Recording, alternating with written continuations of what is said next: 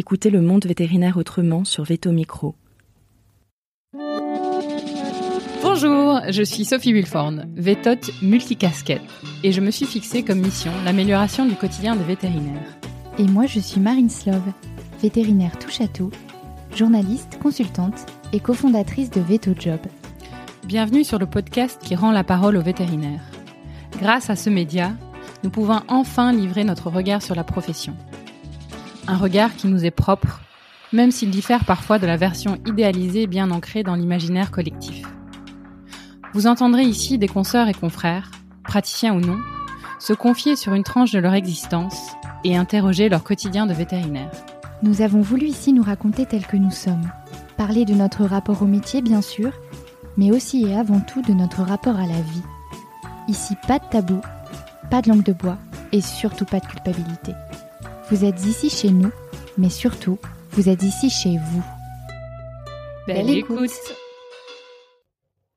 Bonjour à tous et bonjour à toutes. Euh, Aujourd'hui, j'accueille Lucie Deveugle sur Veto Micro. Bienvenue Lucie. Merci Sophie. Alors Lucie, tu es vétérinaire, diplômée de Liège en 2009. Oui. Tu as pratiqué 10 ans en canine dans 10 structures différentes, euh, Mhm. autant en tant que salarié, euh, aussi bien en petit cabinet vétérinaire en complète totale autonomie que en CHV en équipe.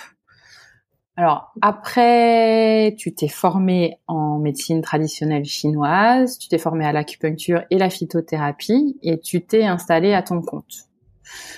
Aujourd'hui, tu intègres pleinement l'aspect énergétique et émotionnel du lien humain-animal dans ton approche diagnostique et thérapeutique. Et ce sera bien sûr le fil conducteur de notre conversation aujourd'hui. Ouais, bah, c'est bien résumé. Et Lucie, enfin, tu es aussi fan de nature, de rando, d'océan. Alors Lucie, quand et comment commence ton histoire de vétérinaire? Et comment euh, Je pense, comme beaucoup de vétérinaires, euh, la vocation est née assez tôt, euh, déjà à l'école. Je crois vers 10-12 ans, je savais déjà que j'allais faire veto. J'ai toujours eu une attirance très forte pour le monde animal. C'était toujours... J'étais complètement passionnée de, de dauphins toute petite, je me rappelle. Je connaissais tous les noms des, des cétacés, etc. Et puis après, je suis montée à cheval. Et puis après, bon, bah, bref, c'était une évidence euh, euh, tout de suite, quoi. T'as des, des vétérinaires dans ta famille? Des animaux que t'as eus pendant ton enfance? Alors, il n'y a pas de veto. Il y a beaucoup de, j'ai beaucoup de membres de ma famille qui sont dans le milieu médical, mais humain, euh, mais aucun vétérinaire. Et puis, j'ai eu des, des chats euh, toute mon enfance. J'aurais voulu aussi un chien, un cheval et plein d'autres animaux, mais enfin, mes parents ne voulaient pas euh, qu'on adopte euh, autre chose que un ou deux chats maximum. Donc, je me suis limitée entre guillemets à ça. Et puis, ben, en montant un cheval, ça me permettait aussi de, de combler ce, ce manque, on va dire ça comme ça. D'accord. Alors, tu as fait tes études euh, en Belgique et hum, en vrai, j'ai envie de rentrer assez rapidement dans le, dans le vif du sujet. Donc, Ouais. euh, bon, on l'a résumé euh, au début, tu as travaillé 10 ans en, en clientèle. À quel moment tu as commencé à t'intéresser à tout ce qui était médecine alternative? En fait, c'est pas vraiment un choix. ça m'est un peu tombé dessus comme ça parce que la, la même année où j'ai été diplômée en 2009, euh, on m'a diagnostiqué une maladie euh, chronique, qui est une maladie de Crohn pour ceux qui connaissent, et euh, avec un discours médical qui était assez, qui me plaisait pas du tout dans le sens où on m'a dit que c'était une maladie incurable, que j'allais avoir toute ma vie, que je risquais ci, ça, ça, ça, et pas des choses très joyeuses. Et tout de suite, je me suis dit c'est pas possible euh, je vais chercher autre chose. Quoi. J'étais pas euh, tombée dans la fatalité. Et c'est comme ça que j'ai commencé à, à m'intéresser à d'autres voies, je vais dire ça comme ça. Donc au début c'était très axé nutrition et puis bah j'arrêtais pas parce que tant que ma santé s'améliorait pas, ça me motivait euh, énormément à, poursuivre mes recherches et puis de fil en aiguille, euh, je suis c'est là où j'ai commencé à m'intéresser aux médecines alternatives, dont la médecine chinoise. Et c'est vrai qu'en parallèle, je me rendais compte que les maladies chroniques, il y en avait pas mal chez les animaux domestiques. Et puis après est née l'idée de dire, bah tiens, tout ce que j'ai compris, appris pour moi, bah, j'aimerais bien en fait le mettre au service des animaux. Quoi. Et c'est quelque chose que tu pouvais déjà à l'époque appliquer euh, en cabinet euh, en tant que salarié ou c'est quelque chose qui est vraiment venu par la suite dans ta pratique? Bah, ça s'est construit petit à petit, j'ai envie de dire. Ce serait qu'au départ, comme la démarche était très personnelle, et puis je commençais à peine euh, ma carrière au même moment, puisque c'était au moment d'être diplômée, donc euh, je découvrais le métier. En para, enfin, j'avais un peu la, je veux dire, une vie parallèle de, j'apprends mon métier de, de vétérinaire conventionnel, et à côté de ça, j'avais toute ma gestion personnelle de, euh, de ma santé et toutes mes recherches. Donc, euh, donc ça s'est fait euh, vraiment progressivement. Et, puis après, bah justement, c'est, ah, enfin, je veux dire, ah, enfin, dans ces dix années-là, j'ai commencé à observer des choses et puis commencer à faire des liens entre tout ce que j'apprenais des deux côtés et dire bah tiens, il y a peut-être quelque chose à faire là. Hum, et, la gestion de ta maladie pendant tes années de pratique, alors c'est quelque chose qui s'est sans doute amélioré avec le temps, euh, justement de par cette découverte de médecine alternative, mais ça a dû aussi engendrer certaines difficultés, j'imagine, euh, bah, juste dans ton quotidien. Euh, oui, enfin ça, va, j'ai eu la chance. Enfin, il y, a des fois, je me suis quand même retrouvée aux urgences, mais j'ai jamais euh, dû faire des longues périodes d'arrêt. Et puis, enfin, je faisais avec. Hein. Clairement, j'étais habituée à, gérer la douleur assez régulièrement. Et puis, euh, ouais, je, je faisais, euh, je, ouais, je, je, gérais, on va dire ça comme ça. Mais ça n'a pas été évident tous les jours. Enfin, après, évidemment, avec le recul, je comprends que ça m'a appris aussi beaucoup de choses et ça me forçait quelque part à. C'était pas possible de rester comme ça toute ma vie, ça c'est sûr. Donc voilà. Qu'est-ce que ça t'a appris justement? Qu'est-ce que ça m'a appris euh, bah, J'ai envie de dire toutes les, recherches que j'ai faites. Euh, comme je disais tout à l'heure, j'ai commencé évidemment par la nutrition, comme là c'est une maladie qui concerne euh, la sphère intestinale. Je me dis il y a forcément des choses à comprendre, il y a forcément des liens. Donc ça, ça a été aussi le, début. Puis après, ça m'a appris aussi que j'avais beau améliorer mon alimentation, bah, il y a des choses qui, enfin, ça allait mieux, mais c'était toujours pas euh, nickel, nickel, je vais dire ça comme ça. Et c'est euh, et c'est là où les médecines alternatives, donc je parle de la médecine chinoise, il y a tout ce qui est l'émotionnel et ces notions d'énergie. Euh, voilà, on parle aussi des méridiens, etc. Mais il y a vraiment l'émotionnel compte à part entière dans l'impact que peut avoir nos émotions, enfin la gestion de nos émotions plutôt sur notre corps physique. Et ça, ça a été euh, une révélation entre guillemets pour moi parce que je me dis bon bah ok la, nourriture ça va, mais l'émotionnel en fait va peut-être falloir, enfin peut-être falloir s'en occuper. Et là, ça aussi, ça a été euh, un, un, tournant parce que j'ai creusé vraiment cette, euh, euh, cet aspect-là euh, de manière assez importante. Et les, puis voilà, l'apprentissage a été assez énorme après coup quoi. Donc, euh, au point, oui, de voir euh, nos émotions un impact sur notre corps physique. Et puis aujourd'hui, je vois bien que les émotions des gens euh, ont un impact sur leur corps physique à eux, mais aussi sur leur entourage, y compris les animaux. Et il y a tous ces liens qui se, qui se créent et qui se font. Et c'est ça qui, qui, me nourrit maintenant au quotidien dans ma façon de pratiquer. Alors ça, on va y, on, ça, on va y venir. Euh, donc la maladie est, est plutôt bah, catalyseur finalement dans ta dans ta démarche et ton parcours. Ouais, euh, ouais. Au début, on le voit pas comme euh, ça. Ouais. on le voit plutôt comme euh, vraiment euh, pas de bol, pas de chance, injustice et tout ce qu'on veut. Et puis, en fait, euh, bah là, avec le recul et les dix, dix ans plus tard, donc clairement catalyseur et même presque, j'ai envie de dire, un, un, cadeau de la vie, quoi. Ouais. Et il y a d'autres euh, difficultés en dehors de la maladie que tu as pu rencontrer pendant justement ces dix premières années de pratique qui t'ont aussi formaté, on va dire, euh, bah, vers la direction que tu as prise aujourd'hui. Et donc, pour détailler, bah, toi déjà à ton compte et aussi toi à ton compte euh, en tant que bah, thérapeute holistique, on va dire.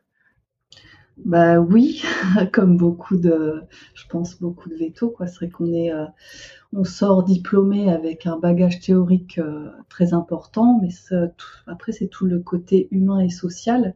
Et là, je parle autant de la relation avec un patron que la relation avec les clients qu'on a en face de nous, auxquels on n'est absolument pas préparé. Et ça, en fait, euh, en fonction de, de qui on est, l'éducation qu'on reçoit, notre caractère, etc., on y réagit de différentes façons et on apprend énormément sur, euh, soi-même au final. Et euh, bah oui, au début, j'ai fait, fait des, horaires pas possibles, j'acceptais tout. Euh, je sais que tu parles aussi de syndrome de l'imposteur, je l'avais. Euh, enfin, tout ça, et au fur et à mesure, bah, c'est ça qui fait grandir aussi quelque part sur le côté euh, purement humain et, social, et puis bah, sur soi-même. Et qu'est-ce qui t'a décidé à te mettre à ton compte alors finalement? Qu'est-ce qui s'est passé entre tes dix dernières années, enfin tes dix premières années, pardon, de pratique? Ouais, parce que justement, on parle aussi des, des, croyances et des choses dans lesquelles on peut, on peut s'enfermer.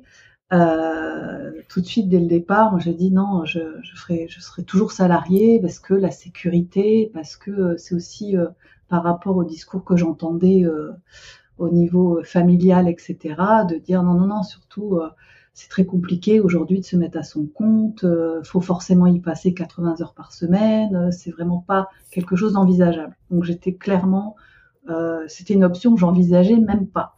Mais il s'avère que euh, au bout de dix ans et à la dixième structure, euh, ben, il m'est arrivé que il y avait un CDI qui m'était promis et puis au final ça pas ça s'est pas du tout passé comme ça et ça m'a pas enfin ça ça, ça pas été on m'a promis ça alors que c'était pas du tout leur intention dès le départ. Et là je me suis dit bon si ça c'est moi j'ai pris ça comme un aussi un, un clin d'œil entre guillemets de dire bon bah si tu comprends pas le message qu'il est grand temps de te mettre à ton compte et que euh, là ça suffit euh, et bah c'est ce que j'ai fait au final. J'ai terminé ce, cette dernière expérience en tant que salarié dans une structure. Et puis je dis bon bah l'ego quoi. Et puis voilà et, et raconte alors la, la, suite comment ça se passe donc tu décides de mettre à ton compte c'est quand même un gros step euh, est-ce que euh, moi, j'ai plein de questions qui me viennent du coup, mais allez, les premières étapes, euh, on va dire d'entrepreneuse, parce que c'est un peu ça. C'était c'était plus difficile, moins difficile. Comment ça s'est passé? Bah, C'est pas comparable en fait. Et puis après, je pourrais même pas comparer parce que déjà entre salarié et être à son compte, c'est deux mondes complètement différents. Et puis, ben, salarié de, moi à mes débuts et, moi dix ans plus tard, j'avais aussi évolué par rapport à qui j'étais dans mon, milieu professionnel en tant que salarié. Donc, euh, mais sinon, pour, euh, je me suis dit d'abord prendre des vacances. Et puis après, euh, go quoi. Et fin 2019, euh, bah, j'ai fait toutes les démarches pour euh, pour bah, pour me lancer quoi, mon compte, avec bah, la découverte de plein de choses que je connaissais pas, de choses dont on s'occupe pas du tout en tant que salarié, donc le côté administratif, la comptabilité, euh, la, communication, enfin tout en fait, euh, enfin tout, je veux dire. Euh, puis là surtout, en plus, c'est que j'ai fait le pari de me mettre à mon compte et développer un service destiné exclusivement aux médecines alternatives. Donc c'est pas quelque chose de fréquent, de très fréquent, voire euh, très peu existant, je veux dire surtout en France. Donc euh, double pari pour le coup. Donc découverte euh, tous les jours à 100%. C'est une aventure, ça c'est sûr, mais que je regrette pas du tout. Et donc tu es en 100% ambulatoire aujourd'hui, comment ça se passe? Alors oui, fin 2019, donc pour rappel, c'était juste avant euh, bah, toute la période très spéciale, on va dire, de, du Covid, des confinements et tout ça. Donc on va dire même triple challenge hein, pour revenir là-dessus, mais ça je le savais pas à ce moment-là. Euh, et au départ, oui, c'était ça. Je voulais euh, faire, je voulais, je voulais pas euh, me fermer entre guillemets dans une, une, seule structure, enfin mon cabinet vétérinaire. Je voulais rester relativement mobile. Donc j'ai dit, je vais commencer par des consultations à domicile. À ce moment-là, j'avais dans l'idée aussi de proposer ces services euh, dans, bah, dans des cliniques vétérinaires pour apporter un, un, supplément, quoi, comme euh, bah, les, vétérinaires itinérants qui peuvent faire que des échographies ou, euh, ou de la chirurgie, etc. De dire bon, ben, je peux prévoir des rendez-vous dans telle et telle clinique et proposer un service en acupuncture, phytothérapie et euh, médecine alternative. Quoi. Mais ça s'est pas fait. Et puis il y a eu le confinement. Et en fait, il y a eu la télémédecine aussi qui a ouvert, mais ça tu sais. Effectivement. C'est par là qu'on a pu se, se, se rencontrer. et là, je me suis dit, enfin, est-ce qu'il y, y, a pas mal de personnes qui me contactaient aussi qui n'étaient pas dans la région et qui me posaient pas mal de questions et qui demandaient des conseils justement par rapport à toute cette médecine, je veux dire, naturelle. là, je me suis dit, c'est peut-être l'opportunité de, de, proposer ce service de téléconseil, de téléconsultation euh, et d'ouvrir un service en ligne en fait. Euh, et c'est ce que, ce que j'ai mis en place euh, à l'heure actuelle. Et hum, quand tu dis ça, ça s'est pas fait, euh, ton service d'accompagnement de clinique, euh, c'est parce que tu as essayé et qu'il n'y avait pas forcément de, personnes intéressées, ou c'est parce que tu as décidé que c'était pas ta trajectoire?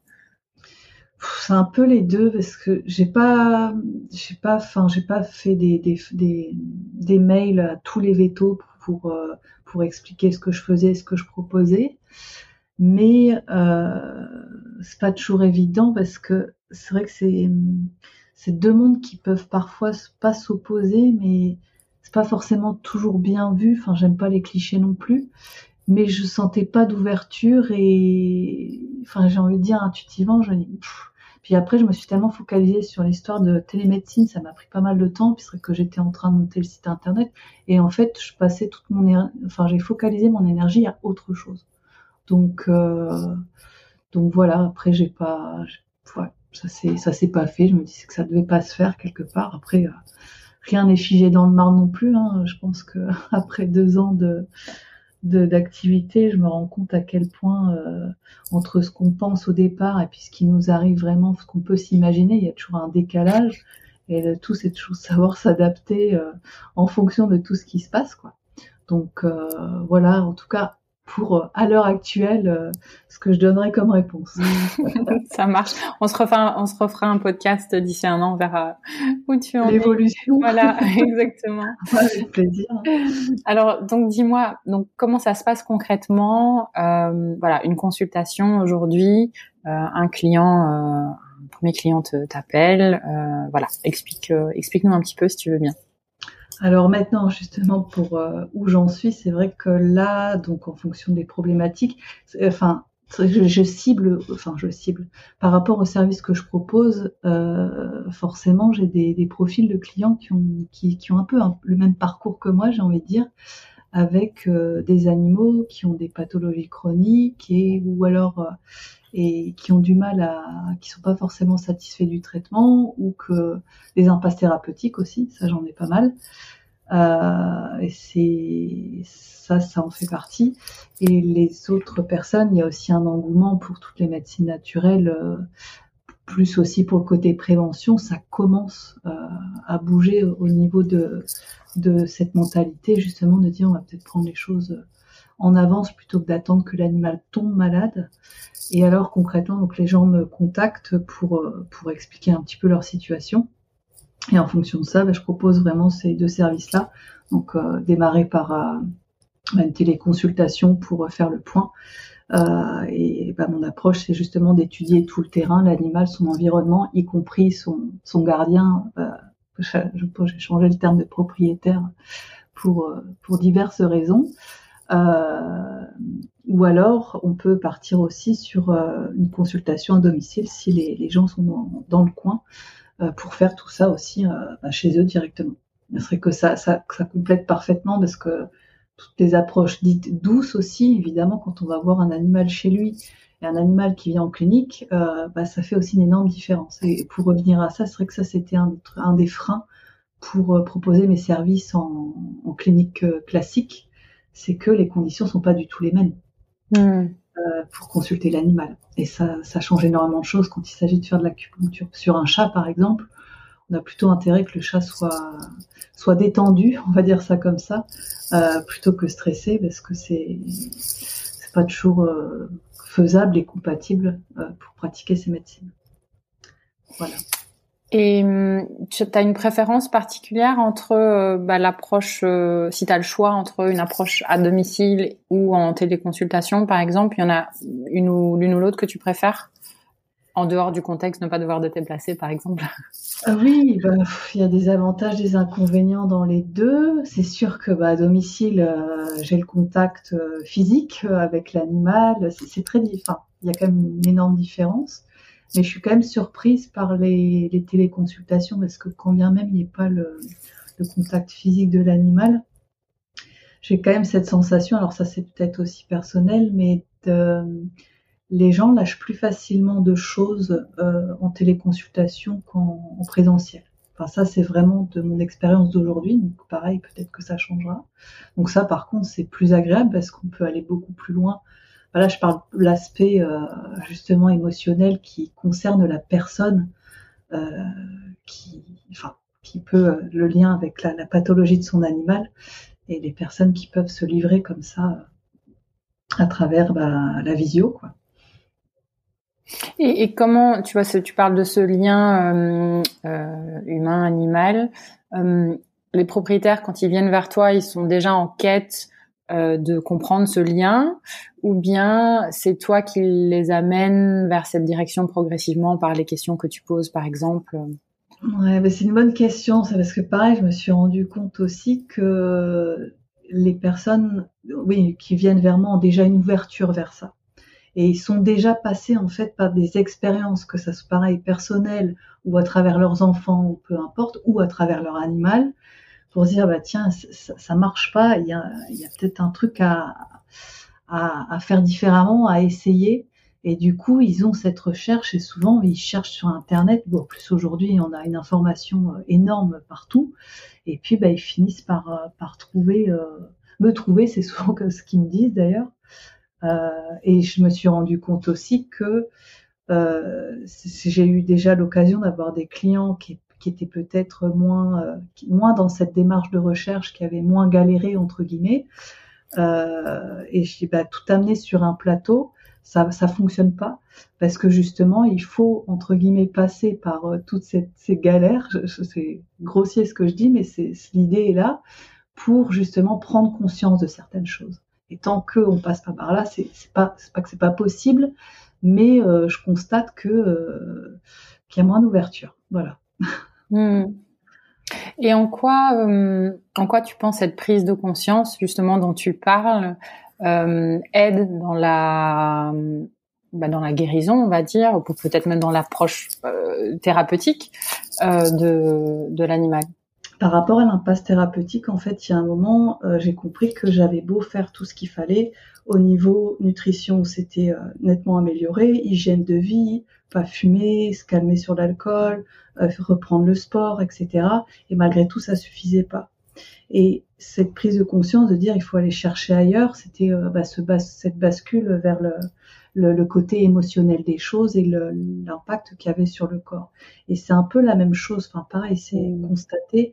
Et c'est même avant de me lancer dans les médecines alternatives, j'entendais nombreux, enfin dans les dix cliniques différentes là que, que j'ai, euh, que dans lesquelles j'ai travaillé, des vétos dire euh, mais si on soigne pas le maître, euh, l'animal ira pas mieux.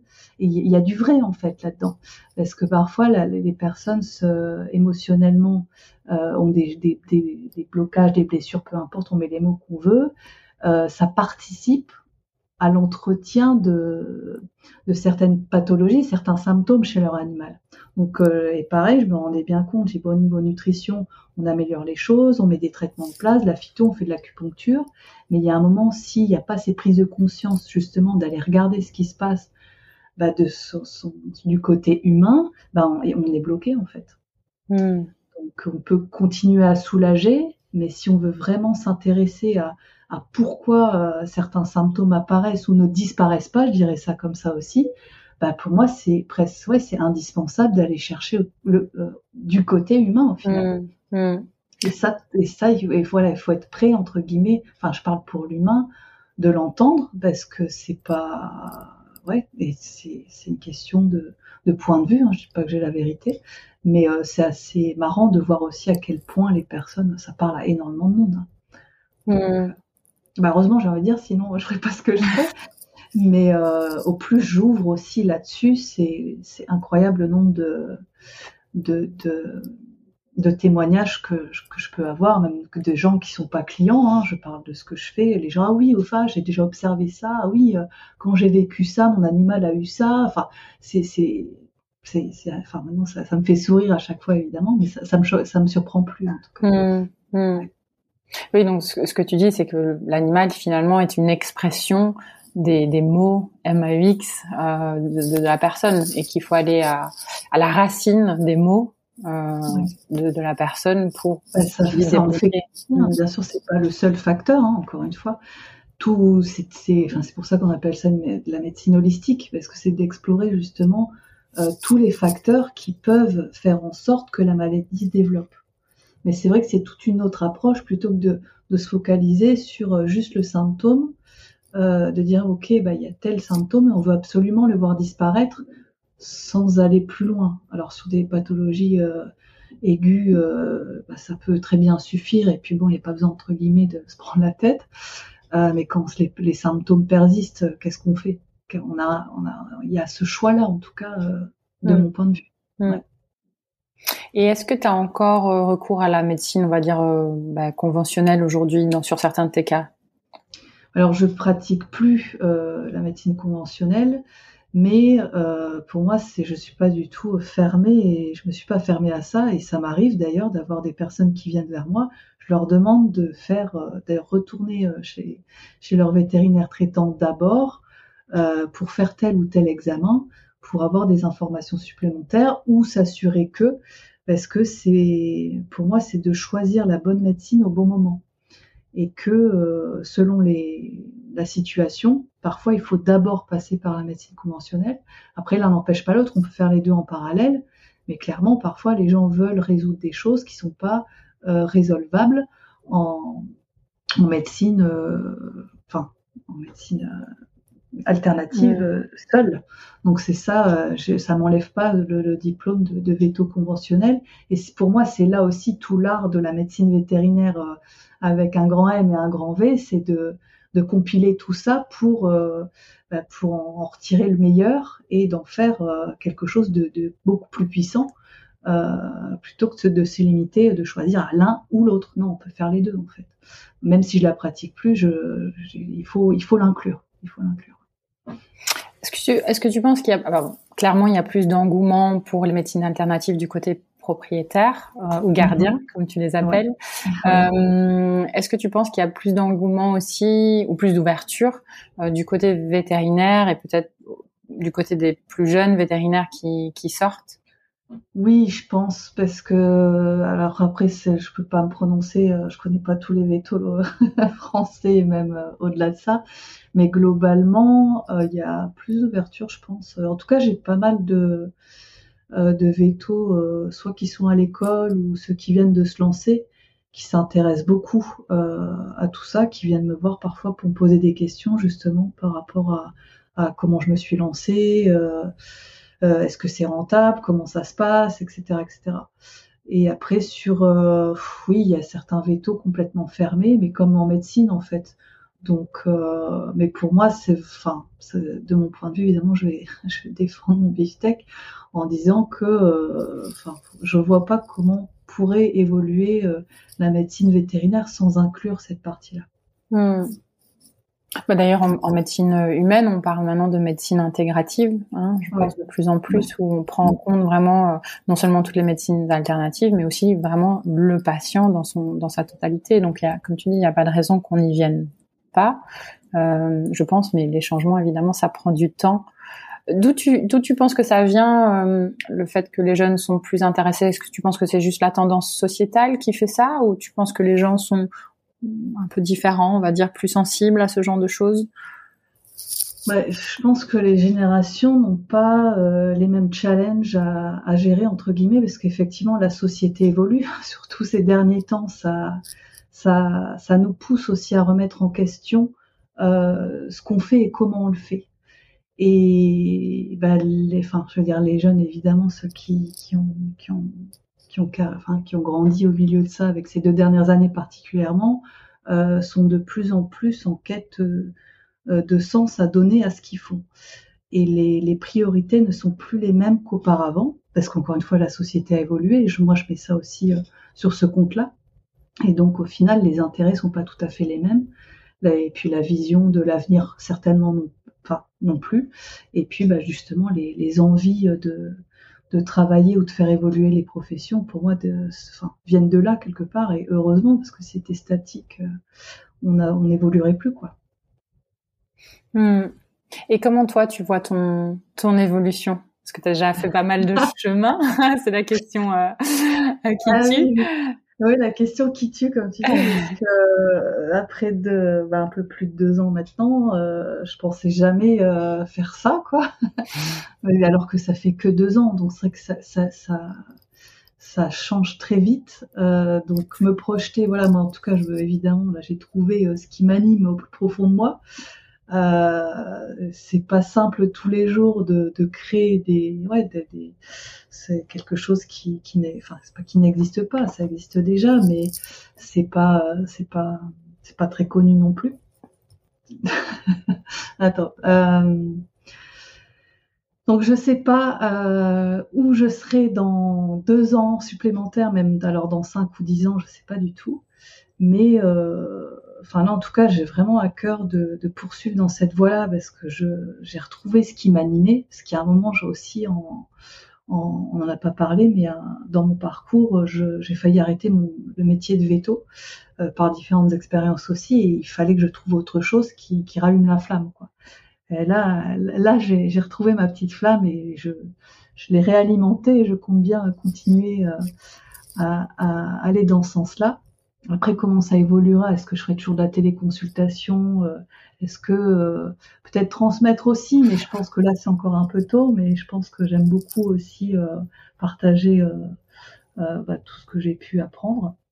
Mais encore une fois, là, c'est pas le moment à l'instant T. Mais je pense que ça, ça viendra par, par la suite. Alors, dans 10, 20, 30 ans, je sais pas. Mais, mais en tout cas, voilà, c'est la réponse que je donnerai pour mmh. mon évolution et puis ouais de, de développer toujours plus euh, ce, ces services-là et puis euh, et puis de créer une, un, ouais, d'un métier à part entière j'ai envie de dire parce que ça l'est déjà pour moi mais euh, des statuts qui soient reconnus aussi quelque part. Est-ce que tu penses que sans la maladie chronique à laquelle tu as dû faire face, tu serais euh, là où tu es aujourd'hui? Honnêtement, je pense pas. Mais bon, de toute façon, pour moi, si avec des si, on peut refaire le monde. Hein. Mhm. Mais euh, enfin, de mon, enfin là aussi, c'est peut-être un peu spirituel, mais il euh, n'y a aucun problème avec ça. c'est pour moi, ça devait arriver pour que je puisse comprendre tout ça. Donc, euh, donc, donc voilà. Oui, on retrouve quand même relativement souvent que qu'une certaine souffrance est à l'origine de bah, d'une transformation, quelle qu'elle soit. C'est pas bah oui, les expériences qu'on vit et pour moi c'est ça aussi parce que c'est qu'on là euh, tous les vétos euh, quels qu'on soit, j'ai envie de dire, on a tous un parcours de vie parce que ok on peut avoir une formation commune, mais ce qui fait aussi notre notre unicité, c'est ce qu'on vit du côté euh, privé, perso et même à travers le travail. Et c'est ça, à mon, de mon point de vue aussi, que qui peut être intéressant à mêler pour, euh, pour enrichir aussi le, le, vétérinaire qu'on peut être. Et, euh, et là-dessus, ben, on a tous, on est tous uniques, on a tous des parcours de vie différents, et de pouvoir euh, mettre au service l'expérience qu'on vit au métier concret. Enfin moi, enfin, enfin, enfin concret, c'est pas ce que je voulais dire, mais le lapsus c'est révélateur qu'on qu'on pratique, c'est plutôt ça. Euh, bah, ça donne vraiment plus de sens et, et je pense aussi une plus-value euh, par rapport aux personnes euh, qu'on peut accompagner. En tant que propriétaire d'animal, tu veux dire? Bah, En tant que non, vétérinaire ou thérapeute en fait. Mmh. Parce que ça, et pareil, parce qu'on enfin là aussi, à travers les dix années d'expérience que j'ai eues, je me suis rendu compte à quel point la clientèle était était très à l'image du vétérinaire qui gérait la structure. Et ça, c'était aussi une prise de conscience de me dire, c'est, enfin, on, a, on, a, on, attire ce qu'on est. et bah là-dessus, ben, il, il, en faut pour, euh, pour tout le monde, entre guillemets, et pour, euh, pour, euh, pour tous les types de personnes. Et euh, donc, on est largement assez nombreux pour euh, pouvoir présenter ces petites différences et encore une fois, ajouter cette plus-value aux vétérinaires ou aux thérapeutes qu'on peut être. Mmh, mmh. Et, et, si tu avais un conseil en particulier à donner à, la, à la jeune, je vais dire la petite, à la jeune Lucie de l'époque fraîchement sortie de, de Liège, qu'est-ce que tu lui dirais? Faut t'écouter plus vite quand même. faut entendre les messages plus rapidement. Parce que tu parlais de souffrance, là, euh, c'est toujours le débat est-ce qu'il faut souffrir pour euh, comprendre et grandir? Euh, Oui, mais parfois c'est nécessaire. mais euh, ça aurait pu. Enfin, ouais, après, voilà, encore une fois, je j'aurais pas envie de lui donner des conseils pour changer quoi que ce soit parce qu'encore une fois, maintenant, je, avec le recul je me rendais compte que tout ce que j'ai vécu, c'était nécessaire pour que je me rende compte de certaines choses. Et si ça avait été plus soft, entre guillemets, je suis pas sûre que j'aurais, j'aurais compris le message. Donc en fait, euh, le seul conseil, je dirais, euh, fais-toi confiance, euh, écoute-toi, écoute-toi. Fais-toi confiance, écoute-toi, c'est déjà deux, deux bonnes choses pour avancer dans la vie, dans tous les domaines. Mm-hmm. Mm. ouais, ouais, ça, je dirais ça. Et hum, est-ce qu'il y a d'autres choses que tu voudrais euh, aborder aujourd'hui sur ce podcast? Bah écoute, non, hein, je pense qu'on a abordé pas mal de, de sujets dans le sujet, ça comme ça. Et euh, ouais, parce que tu as, réussi à me balader un peu dans tous les, toutes les sphères là. C'est, euh, euh on voit que tu es doué pour faire ça. Et donc il euh, n'y a rien qui me vient. Euh, là directement. Mais euh, bon, comme tu disais tout à l'heure, on fera le point bah dans deux ans, dans cinq ans, je te dirai peut-être des nouvelles choses pour pour pour enrichir tout ça. Suite au suite au prochain épisode, on va dire alors. Oui, oui, bah oui, oui. toujours plus riche. On va dire ça comme ça. C'est une belle belle fin, une belle conclusion. Parfait, ça me va. Bah, merci beaucoup Lucie pour tous ces tous ces partages, euh, tous ces partages positifs, je pense. Bah oui, bah merci euh, à toi euh, pour cette euh, cette interview, ce podcast. C'est très intéressant comme expérience à vivre aussi. Bon, bah, parfait. Bon, ouais. je dis bah, bonsoir à tous et à bientôt. Oui, bonne soirée ou bonne journée. Voilà, dépendant de temps. Voilà. Exactement. Ouais. Allez. Ciao, ciao.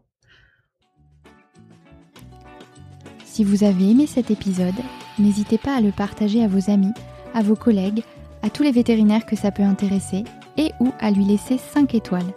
Ça aide vraiment ce podcast à se faire connaître et à se développer. Il me reste à vous souhaiter une très belle journée et surtout prenez soin de vous, de votre famille, de vos collègues et de vos patients.